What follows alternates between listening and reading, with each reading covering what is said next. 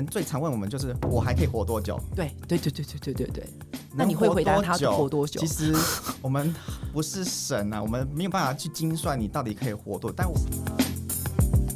欢迎收听健康生友会，我是陈希梅医师。嗯，在今天开场前呢、啊，我想先跟大家讲一个，算是算是新闻吗？还是算是一个一个现象吗？哈，就是我念了哈，大家心里有点准备。在二零二零年的时候，全球有统计过，呃，新发生的癌症总共有。一千九百三十万例，死亡人数将近一千万人。所以，如果我们去换算了哈，每五分五个人里头就有一个人可能在终其一生中患有癌症；每八个男生、每十一个女性就可能会因为癌症，就就就呃，每八位男性就可能会有一位；每十一位女性中就会有一位因为可能会因为癌症而死亡。那其实过去我们对于癌症都觉得它好像离我们很遥远，但是其实确实在最近可能这十二十年来，我们就开始觉得好像你身边的邻居、你的身边的朋友，甚至你自己，好像都离这个癌症相当的靠近。那也是这个原因啦，好，所以我们今天要聊的是一个很硬、很深，但是很重要的知识，所以我们就请到了长庚医院的血液肿瘤科杨展庚医师，医师好，陈医师好。各位呃，健康生友会的听众们，大家好。这我想先问一下杨医师哈，你自己像我刚刚开始说啊，二零二零年他们统计数字其实很惊人哦，有一千九百三十万例新确诊的癌症。那在你自己临床经验中，你有发现癌症的比例有有没有什么样的变化呢？呃，如果大家很在意新闻的，就会听到说哈，我们台台湾的十大死因，嗯，一直第一名的都是癌症。对、哦，已经持续了十几年的时间了。我们都知道说，可能新闻媒体会听到心脏病猝死的，对，有些呃高血压、糖尿病等等，但是第一名的死亡率一直都是癌症。对，对当然呃，癌症病患以老年人为还是居多，嗯嗯，但是年轻化的确是近几年特别严重的问题。例如说今天的题目。乳癌的病人，对，在台湾相较于国外的欧美，其实也是比较年轻的。欧美常见的年龄大概是五十岁、六十岁，但台湾最常见的年龄是四十多岁。所以台湾的乳像乳癌的个案其实是年轻化的，甚至有些病人三十多岁、二十多岁就被诊断出来了。哦，所以年轻化的确是很重要的议题。那当然可能跟我们饮食，我们很现在很多年轻人都是外食主义的。空气污染啊，等等，其实这些都开始影响到我们的癌症年轻化的因素。对，刚杨医师就提到，我其实我们今天要讲的一个主题，乳癌。好，其实你知道，呃，当然这个对男生来讲，乳癌还是会发生，但是比例很低。但是对女生来讲，乳癌一直都是发生率的第一名。所以其实这一题，尤其刚刚杨医师有提到一个，我觉得蛮蛮重要的观念，就是似乎在国外的一个乳癌的年龄层跟台湾的乳癌的年龄层相比，台湾人的女性你要注意的年龄层又更加的年轻，所以这一题我觉得刚好就是 Podcast 现在大家收听的一个观众群哦。所以我们今天其实要讲的一个主题呢，就是要请教杨医师关于乳癌的大小知识，你 OK 吗？没问题。放马来问 哦！你刚刚的表情，嗯，感觉好像真的有我在跟你 PK 的感觉。好，哎、因为我你知道，我们就先，我们今天其实就开心，就不是不能讲开心，就是我们就轻松的聊。那我我就当做我是一个身为帮助病人问，我觉得病人会问的问题。因为你知道，血液肿瘤科真的很深。然后我以前在血液肿瘤科 run 的时候，我都觉得很可怕，因为你们都会有那个 chart，就哎、不是，嗯，就是那种治疗的 protocol。然后他就是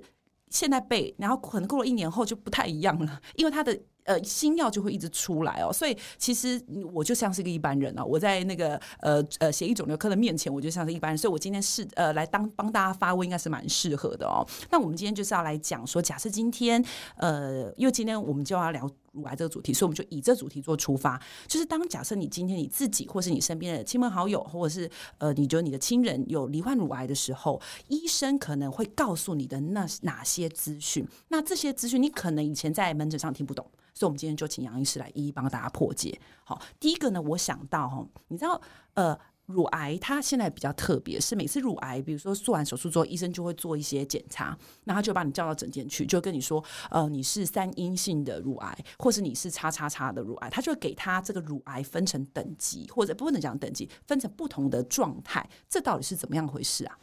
我们乳癌会分成几种形态，嗯，那最常见的叫做荷尔蒙阳性，嗯，好，那我们都听到，嗯，都知道说乳癌，但是女性为主嘛，对，好，但还是男生有很少部分的人可能会发生，但是女性为主，嗯、那。荷尔蒙阳性的病患代表说，你的这个乳房的肿瘤是因为女性荷尔蒙刺激有关系。嗯哼，好，那这时候我们会希望之后要使用抗荷尔蒙的药物治疗。OK，那如果呃听到一些亲友听到甚至癌症的病人，你可能还会听到一个特别的名称，对，叫做 HER2 阳性。大家都觉得那个是女性的她，因为那个 her。对，就是 H E R H E R 和女性的她，对，但它在全名哈，中文翻译很难很难，大你就别念了，反正你念大叫做第二型的人类表皮生长因子。好，其实听这中文很难懂，好，但是就叫 H E R her two，。对对对，其实确实在门诊上会听到，有时候医生会说你这是属于 her two 阳性的，那它是什么意思啊？HER2 阳性的病人代表说，这一区 HER2 是一个受体，特别的受体，是，是这受体会接受到讯号之后，做了一些很不好，会影响到癌症细胞生长的一些讯息传递。我说 HER2 它是一个不好的受体，它如果阳性的病人的话，它就会导致癌症特别容易复发，哦，更容易生长，哦，更容易远端的转移。好，所以其实阳性的病人，好，它是比较不好的。癌症的因子，好，所以大家如果认真听哦，如果你今天你的身边或者是你自己在呃罹患乳癌的时候，医生有跟你说过，哎，你有做这个所谓的基因检查的时候，你发现你 HER2 是阳性的时候，你未来就要注意的几大重点，第一个就是说复发率比较高嘛，对，然后第二个就是它算是比较诶比较不好的一个一个呃预后比较差，预后比较差的一种特殊的形态，第三个就是它会有一些远端转移的风险，而且据说会转到一些比较特殊。的器官，这我们待会再说好了哈。好，那呃，这个治疗我们待会可能跟大家聊一聊说，说因为我相信很多人他在呃罹患癌症之后，通常都脑袋先一片空白，再就是先上网去查，就查完之后，完了他还是不知道他在查什么东西哈。那另外还有一种型，我据据就是我自己有亲朋好友有罹患乳癌，然后被诊断这种型，然后呢，因为我们自己是医生，我们一听就知道了哈。那我想请杨医师说，叫做三阴型，它是什么意思？好。我们刚提到说，荷尔蒙阳性，我们有称为 ER 跟 PR 这两种荷尔蒙。嗯，如果其中一个阳性，就叫荷尔蒙阳性。对，HER2 如果是阳性的，哈，我们就叫 HER2 阳性型。嗯、但是如果我们提到了 ER、PR、HER2 都是阴性的话，嗯，三个阴性，我们就叫三阴性型。那其实荷尔蒙阳性、HER2 阳性跟三阴性，其实 HER2 阳性跟三阴性都是比较不好的。哦，好，我们刚才提到说，它的复发率会比较高。嗯。然后它远端转移的几率比较高，他们都是就都会比较高。嗯，好、嗯哦，那其实荷尔蒙阳性的病人，我们可以使用抗荷尔蒙药物治疗。对，口服药很简单。对，HER2 阳性的病人，我们可以使用标靶药物治疗。嗯，好、哦，标靶药物就直接说，我们就是可以更针对性针对这不好的 HER2 阳性细胞去做治疗。嗯，但是三阴性的乳癌病人比较辛苦，嗯，因为他没有口服的。抗荷尔蒙药物治疗，嗯，它没有目前很新颖的标靶药物治疗，所以它目前的标准治疗选择就是化学治疗，所以就是所谓的传统治疗方法，手术啊、化学治疗、放疗这些。大家听到化疗就会很可怕，对，哦，对，所以化疗的病人的确比较辛苦的。OK，所以其实呃，所以大概我们可以整理一下，就是说呃，其实我们在呃，比如说你是一个乳癌的病人，你可能第一个心理准备就是呃，医生会先帮你把你的这个，这个是需要手术做完之后才会知道它的分型吗？我们乳房如果肿瘤的话，我们会切片哦，切片就可以做诊断了。OK，所以可能会呃，透过切片啊，或者是你手术的方式，就是先去确定它是哪一种型。那你自己耳朵就要张大听一下医生说是哪一种型，因为这可能很重要，因为这会影响到你未来的一个治疗的方向，跟甚至治疗的预后，跟你未来的转移的风险，或者是你的这个疾病的严重程度。然后会分荷尔蒙型的哈，大概大概我觉得观众朋友记得比较简单一点，就是荷尔蒙型的，还有一个就是刚刚讲的，算是嗯 HER2，它算是一个呃基因嘛，哈，这算是一个基因型的。再就是你什么都没有，你就只能传统治疗型，叫做三阴型的。是的，我其实有点想问你的想，哎，应该说问你，你觉得这些这些名词它实际上的意义哦？因为这些名词，我相信很多民众会在网络上、在医生口中听到，但听完之后，通常就会真的很担心。有一个名词叫做存活率，这比较常听到。好，另一个名词叫做存活期。好，这个就。呃，大家可能会听过存活率，比较少听过存活期，这两种是什么样的意思啊？先要回答，就是病人最常问我们，就是我还可以活多久？对，对，对，对，对，对，对，对。那你会回答他活多久？其实我们不是神啊，我们没有办法去精算你到底可以活多久，但我们可以用一个全球的平均报告来回答你。好，所以刚才提到陈医师提到说存活期多少，存活率多少？对，好，我来解释一下下。好，我们会先讲什么叫做平均存活期。嗯，听到一个平均，我们就会知道说全球就这样子的癌症病患统计数字。嗯、好，那我们平均到底可以活到？几个月或者几年，例如说，他可以跟我们讲说，我们得到呃晚期的乳癌，平均的存活期 maybe 可能是好两年，好，代表说我们平均得到晚期的乳癌，它就是两年的时间，但不代表说。你一定是两年，嗯，一定是有人长、有人短，对，只是我们就可能各个数平均数万个病人平均这样算出来是这样子哈，但它其实是有个 range 的，有个范围的，好，所以有人长有人短，平均两年。对，存活率什么意思呢？嗯，我们可能最常听到的名称是五年存活率。对对对，我正要问这个五年存活率，好，所以代表说五我可以活到五年的几率是几 percent？那我我问一下哈，为什么都是五啊？我跟你说，为什么没有什么十年存活率啊、三年存活率啊？好这个也都会有，有一年的、五年的、十年的。所以我们刚提到说，可能乳癌的病人有些是早期乳癌，嗯，有人是晚期乳癌。好，那早期乳癌我们可能常用的称法就是好五年存活率、八年、十年。哎，那我问一个，我一个假设性的问题哦，它那个存活率的时间如果是很长的，比如说八年的，是不是只相对一下？就是他，因为他观察可以观察八年嘛，对，所以是不是我如果看到那个年，其实那个年的数字是比较多的，其实某种程度上就是这个癌症的存活期是本来就比较长的，我可以这样说吗？对对对，所以我们这个年份越高当然是越好。所以你在查的时候，第一个先看它是平均几年，因为几年啊，九十哦，九十五哦，八十。如果它是一年。就真的是比较不比较不好的、比较恶性的一个肿瘤，或者是你的期数比较高，较高对，所以可能就会变成一年存活率可能跟你讲六十 percent，可能就会有这么这么低的数字哦。所以如果这种当然看到心情就会很差。但是重点就是这仍然是一个平均全球的统计数字，好，所以不要觉得说我们跟你讲一年 maybe 一年的存活期好六十 percent。你就会觉得我只剩一年，而且我跟你说，我觉得这种最可怕的是这种心境上的改变。对，所以呃，这个时间我要大家提醒大家的是，得到癌症一定会害怕，好，但是害怕时间不要太久，我们要积极的去面对。好，你听医生的建议，我们一定会给你一个最标准专业的建议，跟你讲这建议，但平均，但我们只要积极的面对。积极的去做处理，我们都有机会去突破这个数字的。哎、欸，那我问一个问题哦，就假设说他呃某一个病人他的某一侧因为确诊乳癌嘛，然后被验出了某一个型，比如说 HER2 阳性，他的未来如果在另一边或者是复发的时候，会不会都一定是 HER2，还是他会改变他的基因型啊？我们大部分的肿瘤不太会变异。好，但是还是有一些部分小部分的几率会在改变，例如说，嗯，本来荷蒙阳性的变成荷蒙阴性的，真的，本来 HER2 阳性的可能几年后会变三阴性，都是有可能的，只是 OK，大部分如果不小心复发了，对，还是同型。最常见，好，但是是可能变异的，哦、癌症是可能会变异的。OK，OK，OK，okay, okay, okay, 所以就是说啊，反正就是简简简单的说，我们那那像刚刚杨医生有提到，你说呃有时候会做超音波嘛，然后有时候会做乳房摄影，这个是会由医生帮你判断选择，还是说民众他会有个心理准备，知道通常他会做什么检查？就一般来说，一般来说，即使开完刀了，可能一年。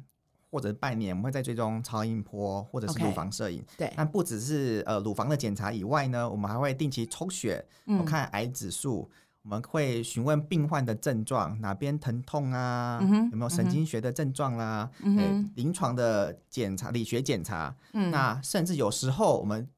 遇到一些比较风险、复发风险更高的病患，我们可能会定期去做。全身的电脑断层。那其实我们接下来要提到一个东西哈，就是刚刚杨医师提到一个叫做神经学检查。为什么乳癌？因为乳癌是一个我们说就是胸口前嘛，哈，就比较就是我们乳房组织的一个病变嘛。为什么要做神经学检查？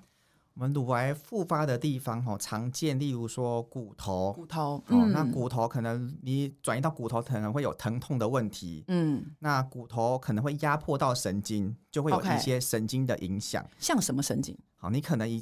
压转移到脊椎，脊椎我们有些病人他是先背痛来的，嗯，但是可能他会觉得说啊，背痛也没事啊，是啊，背痛就是去一下按摩，好像蛮常见的。但是有些已经骨转移到脊椎了，又压迫久了，先开始可能是背痛，但是后来变成脚麻，OK，就是压迫到了神经，后来变成无力，嗯然后有些甚至严重了都没有处理的话变瘫痪。好，所以其实这些神经学检查，其实在我们临床还是非常重要的，甚至有一些病人族群特别容易脑转移。脑转移，脑转移很可怕。好，因为脑转移到脑部之后，我们很多药物都比较难穿透到脑部去。嗯，脑转移的病人，他可能也会有一些神经学的症状，像什么呢？例如说，像像是中风的概念，有点像中风概念。你可能听到说，有些中风是右边瘫痪，手脚瘫痪。对，所以脑转移病人也可能是单侧的瘫痪，或者是视觉模糊、视觉复视啊，有些脸歪嘴斜啦。好，或者是头痛、头晕的症状啊，这些都是神经学症状，所以我们临床医师都会帮病患去做判断。所以简而言之，应该就是说，假设如果你得了这个，因为因为我们我们可能给大家一个观念哈，就是说，其实呃，乳房的癌症，每一个每一个癌症，它会有它未来如果假设复发或转移的时候，它比较常去的器官。然后呢，乳癌它其实比较常去的器官就是所谓的骨头嘛，刚杨医师提到了骨头，可是会有少数的人他会跑到脑部去。可是其实我们要我这边跟杨医师一起聊一下。下这个就是说，其实你知道，我们以前在医学系的时候啊，我们就会学一个名词叫做血脑障壁。你知道那这个这个这个名词什么意思啊？就是我们身体其实基本上它，我我们身体的皮肤就是保护啊，所以呢会让很多的细菌没办法进来。但是我们身体有一个地方，它是更规高规格的保护，因为它不希望任何东西进来，它就是脑。好，所以脑有个名字叫血脑障壁，就是指说我们会尽所有可能的让细菌。让甚至连药物，最后就是连药物哈，就是让各种东西都无法进到脑部。据说，因为我们先天的这个身体机构，就是让我们的血脑障壁可以保护我们的脑部，反而也会让我们的治疗变得比较困难啊。对，因为呃，脑部的保护力很高，对，很多的刚才陈医师提到的细菌啊，一定很难的侵入进去，药物也很难侵入。对，所以我们如果是脑部本身里面的。问题的时候，例如说肿瘤的时候，是其实要靠一些药物进到脑部是很困难的。OK，好，因为它保护力很足。我们通常的药物一定是，例如说吃药嘛，对，打针嘛，不你不可能打到脑里面去，哈，几率很难，很困难。所以你靠吃药跟打针的时候，这些药物在血中浓度都很难穿透到脑部。就他可能在血中已经浓度很高，但是他到脑部的就很一点点而已。对，所以要治疗脑部的肿瘤很困难，所以常常要使用局部的治疗。例如说，脑部的肿瘤，脑部开刀手术，或者是脑脑部的放射性治疗。放射性治疗，好，那这些都是一个局部的治疗方式。那我们当然也可以去做一些特别药物的选择。好，因为刚才提到说，它的保护力很足、很扎实，我们就要选择一些很小分子、可以穿透力比较好的分子，就是比较有机会通过我刚刚说的那个门，就血脑血脑障壁。对，哦，所以这些大概都是我们临床的治疗的方针。哦，所以其实还是现在目前还是有类似这样的药物是可以去去做呃治疗上的时候的使用。对，没错。呃，我们刚提到说，核土阳性的可能有大分子的抗体，也有小分子的药物，那我们就要尽量选一些小分子的药物去做这些肿瘤的处理。杨医师看过非常多呃癌症的病人呐、啊，或者是有一些真的是呃这个比较严重的疾病的病人啊，你对于这个癌症哈，尤其是我们今天提到的主题乳癌，你有没有什么诶建议吗？还是说什么我们讲乐观的哦，不要讲太悲观的哦，就乐观的呃或者是比较正向的东西，是你觉得可以分享给观众朋友的？呃，我希望大家所有的民众们都不要有机会看到肿瘤科医师，好，希望大家都不要看到我们。怎么办？我现在看到你，好，没有了，没有了。但是，呃，我们要更积极的是，如果我们真的对意外或者是发现了癌症的时候，对大家千万也不要都是死气沉沉的，觉得说我一定会死，千万不要这样想。嗯、我们刚才提到说，像是乳癌。我们是有机会让病患根治，让病患痊愈的，吼、嗯，这都是我们共同要努力的方向。是，所以癌症是有机会好的，不要觉得说癌症好像一定会面临到死亡，嗯、不是这样子。好，现在医疗技术、嗯、医疗进展都非常的进步了，好，所以只要积极的面对，好，诊断好，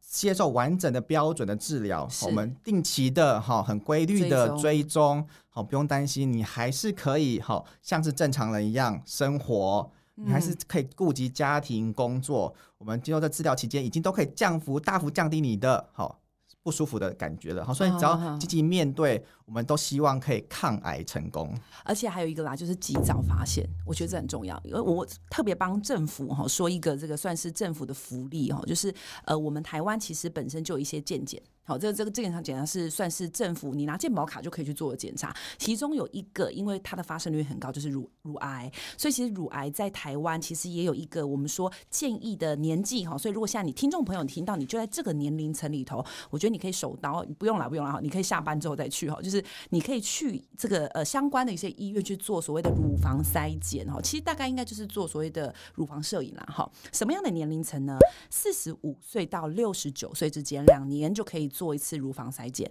那如果你自己有一个所谓的二等亲，比如说她是你的姐姐妹，好，或者是她是你的妈妈，好，二等亲的人如果有罹患乳癌的时候，年龄层更轻哦，四十岁到四十四岁，你就可以开始做乳房摄影检查。那我们为什么会一直呼吁？还有我们今天其实，如果你是看影片的，你就会看到我跟杨医师身上贴了一个粉红色的缎带。好，其实我们就是要讲说，其实乳房大乳癌，大家一直都是在宣导早期去筛检、早期去诊断、早期去治疗。原因就是呢，因为它是一个越早发现，它越早处理，哎，它的这个我们刚刚讲的存活率啦、存活期啦，都是可以大幅度提升的哈。所以呃，其实大家呃，我们今天讲这一题当然是比较沉重一点点，但是其实这一题很重要，因为真的现在我觉得就全世界的癌症发生率上升了，然后呢，年龄层好像从过去的老人家哎变。变得比较宽喽，越年轻的人好像也有得到乳癌或是得到各种癌症的机会是上升的，所以这一题可能不是像我们想象中，你要十年、二十年后才遇到，他可能明天、后天就遇到了。虽然大家都不希望哈，但是就是说你随时提高警觉，我觉得一定是好的一件事情。那也希望大家，我下次看到杨医师还是在 Podcast 里头，不是在其他地方。对，大家都好，再看看看 podcast，看看广播，然后看看 YouTube 好，好，那我们只要好看节目，然后 做好平常健康的生活习惯、饮食、运动，都可以降低。癌症的发生率是的，好，那我们我们弄祝福的好不好？祝福大家都不要遇到，有一天都永远都不要遇到癌症。啊、如果真的遇到了也没有关系，你就是赶快积极的处理。那我们今天很开心请到杨医师，那如果未来有机会哈，我们还是在节目见就好了哈。就是我们在节目再邀请杨医师来 Podcast 啊，听我们的健康声友会。那今天谢谢杨医师，那我们健康声友会今天到这边结束，大家下次再见，拜拜，拜拜。